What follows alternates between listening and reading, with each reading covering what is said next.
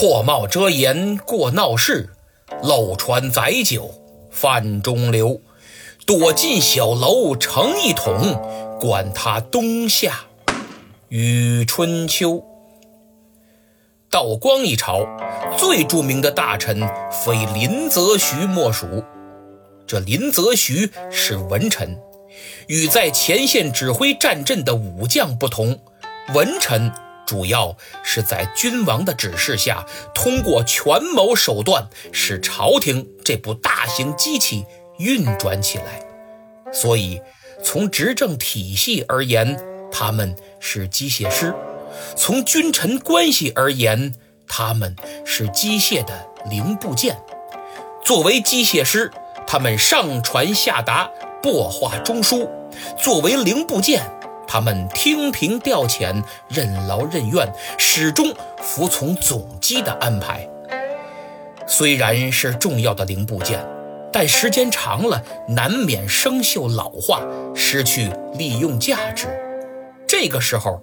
往往会被扔掉，弃之如敝履。林则徐就是这样一个零部件。林则徐，字少牧，生于乾隆五十年（公元1785年）八月三十日，卒于道光三十年（公元1850年）十一月二十二日，福建侯官人，就是今天的福州。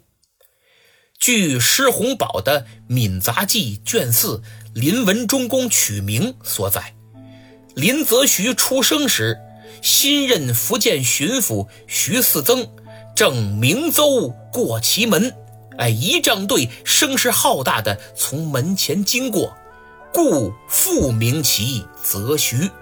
父亲给他起名叫则徐。希望他能像徐嗣增那样仕途坦荡、光宗耀祖。这个“徐”指的便是徐嗣增。林则徐家境贫寒，但父亲很开明，得到了非常好的教导，家庭和谐，童年颇为快乐。他幼年聪慧，四岁就开始读书。一八一一年，嘉庆十六年的四月。林则徐以殿试二甲第四名的成绩高中进士，授翰林院庶吉士。嘉庆二十五年（公元1820年）开始，林则徐历任江南道监察御史、杭嘉湖道、浙江盐运使等职，颇有政绩，官声很好。道光三年 （1823 年）的正月。林则徐擢升为江苏按察使，短短四个月，就把江苏积压的案件处理了十之八九，百姓称之为“林青天”。当年夏天，江苏大雨成灾，官府照样征税，致使民变四起。江苏巡抚力主镇压，林则徐却极力反对。他在奏书中写道。尽职之道，原以国计为最先，而国计与民生实相维系。朝廷之夺之，积存无一不出于民，故下许民生，正所以上筹国计。所谓民为邦本也。我大清朝靠的是老百姓养着，百姓过得好，国家才富强。这就是民为国家根本的道理。于是他乘船亲往松江，一方面劝说农民放下武器，一方面赈济灾民，很快就恢复了社会秩序。道光对此极为赞赏，年底就升他为江苏布政使。林则徐毫无疑问是个好官，时刻把人民放在心上，突出的政绩。也使他的仕途颇为顺利。他二十六岁中进士，四十八岁任江苏巡抚，五十三岁当上湖广总督，五十四岁成为钦差大臣。林则徐很有思想，通过丰富的阅历和人生经验，总结出了十无义。存心不善，风水无益；父母不孝，奉神无益；兄弟不和，交友无益；行止不端，读书无益；做事乖张，聪明无益；心高气傲，博学无益；时运不济，妄求无益；妄取人才，不施无益；不惜元气，医药无益；淫恶肆意，阴质无益。这十五义告诉我们，如果不从根本入手，终究会白忙一场。林则徐的口才也很好，连自视甚高的好友龚自珍都为之折服。有一天，某个酒局上，龚自珍舌灿莲花，谈笑风生，在座的很多人虽不认同他的观点，但又辩不过。只得随声附和，心中不服。赶巧了，那天林则徐也在。这时，有人说：“哎呦，我现在手下的小吏呀，奸人太多，真让我发愁。”还没等龚自珍张嘴呢，林则徐接过了话茬儿：“嗨，就您手下那些小办事员，还算不上奸人。真正的奸人呢？”哪儿有这么 low 啊？啊！那人满脸疑惑，此话怎讲啊？先生，所谓奸人，能说别人不敢说的话，能做别人不忍心做的事儿。比如王安石，洋洋洒洒万言书，竟在皇帝面前自比商代贤相伊尹和傅说。秦桧大言不惭。说什么我有二策可耸动天下，如此种种不一而足。像这等人，当着皇帝的面信口雌黄，对学者文人满脸不屑，是他们真有过人之处吗？当然不是。一则自视甚高，二则当时人才不足，学识不深，所以他们才敢肆无忌惮，口出狂言。无非哗众取宠罢了，哪有什么真本领？因此一朝得志，干的都是败坏国家、损害百姓之事。像这等人，才是真正的奸人。先生把那区区刀笔小吏说成奸人，未免太抬举他们了。哎呀，真是听君一席话，胜似一席话呀！在场众人纷纷称赞林则徐的高论，只有龚自珍明白这话是说给谁听的，他彻底服了。直到酒席结束，龚自珍再不侃侃而谈，变得非常矜持。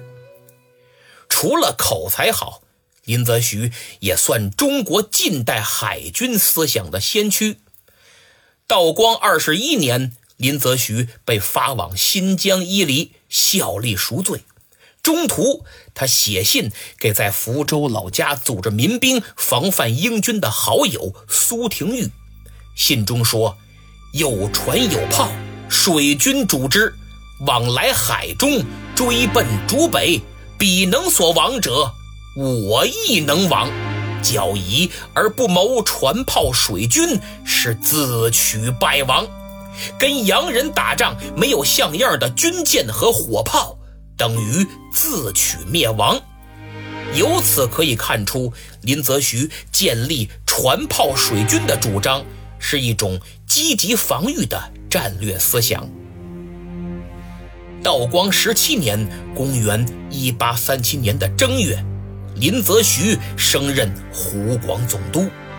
据清朝野史大观卷七记载，上任不久，湖北部分地区开始闹旱灾，庄稼枯萎，河床干裂，不法商人趁机哄抬物价，灾民买不起粮，每天都有人饿死。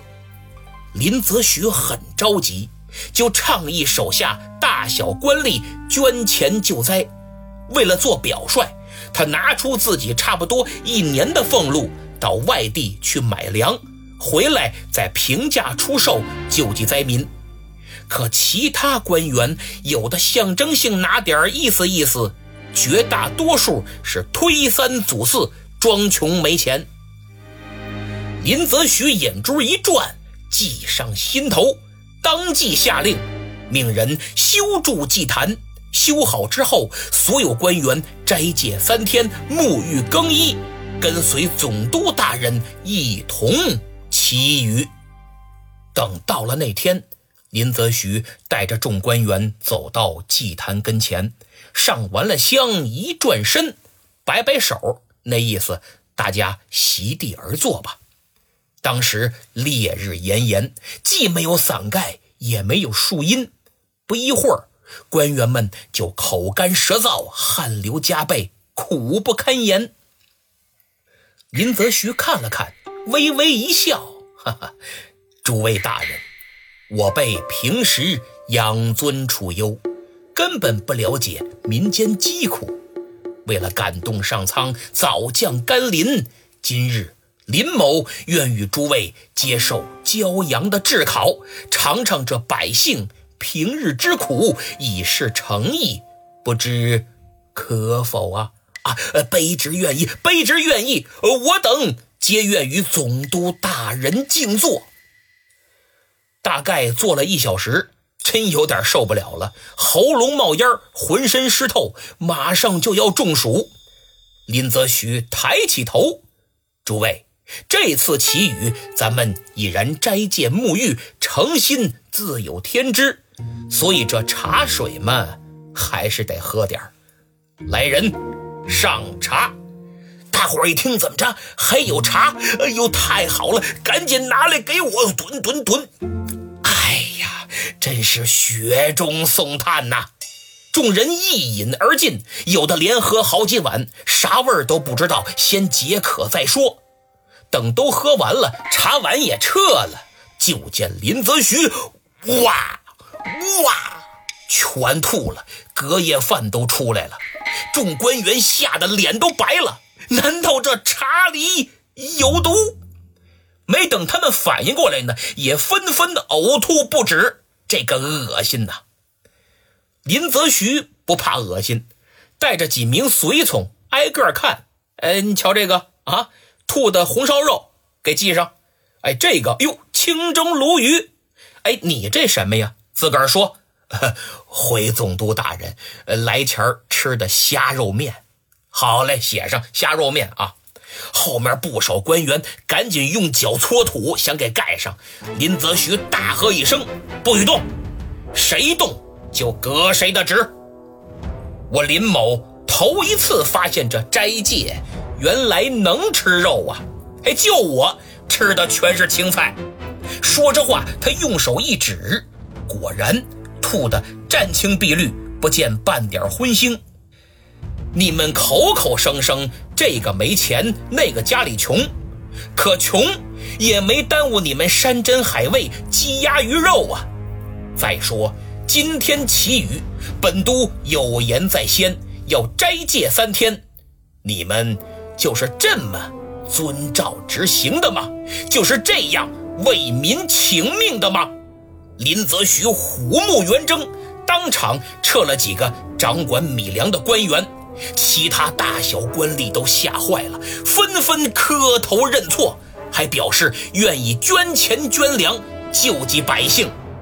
讲到这儿，您肯定猜到了，这茶里是大有文章。